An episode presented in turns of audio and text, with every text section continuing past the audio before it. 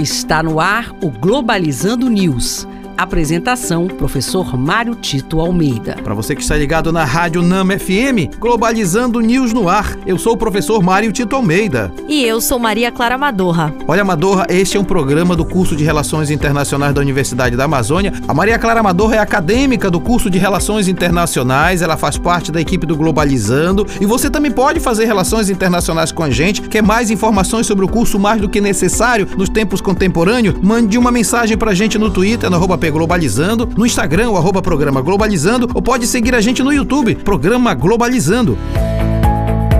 Globalizando notícia do dia. Do jornal Jerusalem Post, Israel. Mísseis, drones e veículos blindados criados em Israel que ajudavam na luta contra o Talibã serão desativados. Essas armas, principalmente os drones, eram usadas na luta contra o grupo terrorista por líderes militares. Essa é uma notícia que causa certa apreensão, porque de um lado nós percebemos o avanço ou o retorno, vamos dizer assim, do Talibã ao Afeganistão, é, naquele vácuo deixado pela saída saída dos americanos daquele país. Por outro lado, nós sabemos que Israel é um aliado poderoso dos Estados Unidos que faz parte da necessidade dos americanos estarem presentes naquela região estratégica do mundo. Quando se percebe que essas armas que combatiam o Talibã serão desativadas, obviamente que isso significa que Israel não quer problemas direto com o Afeganistão e que de alguma forma vai se chegar a perceber o como os Estados Unidos vão repropor a sua presença lá naquela região, sabendo dos interesses interesses da Rússia e especial da China. Aquilo que vai acontecer no Oriente Médio nos próximos meses, com certeza será assunto aqui do programa Globalizando.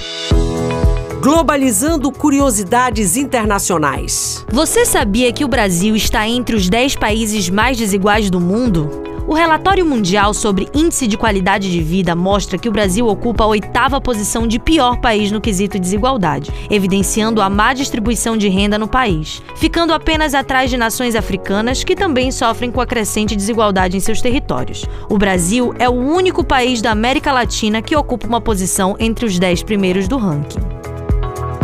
Você sabia que a mulher possui um número maior de escolaridade comparado aos homens no Brasil? Segundo o Estatuto Brasileiro de Geografia e Estatística, IBGE, o nível de escolaridade da mulher é maior do que a dos homens em todos os aspectos da educação e em todas as faixas etárias. Mesmo assim, possuem extremas desvantagens na concorrência pelo mercado de trabalho. Sensacionais, Madorra, as tuas colocações são curiosas demais e muito que fazem nos alertar sobre a desigualdade no país, que vai ser o tema do nosso programa neste sábado, nossa live às 17 horas, na página oficial do Facebook. Nós vamos falar sobre desigualdade no Brasil contemporâneo você não pode perder. E este foi o programa Globalizando News de hoje. Eu sou o professor Mário Tito Almeida. Nós estamos aguardando as suas sugestões de temas através do e-mail programa globalizando@gmail.com. Maria Clara Madorra, muito obrigado. Muito obrigada, professor, e obrigada a você, nosso ouvinte. E fique ligado, nós temos um programa de uma hora de duração aqui na Rádio Nama todo sábado às nove da manhã que você não pode perder para ficar por dentro de temas internacionais. Rádio Nama FM 105.5, o som da Amazônia. Tchau, pessoal.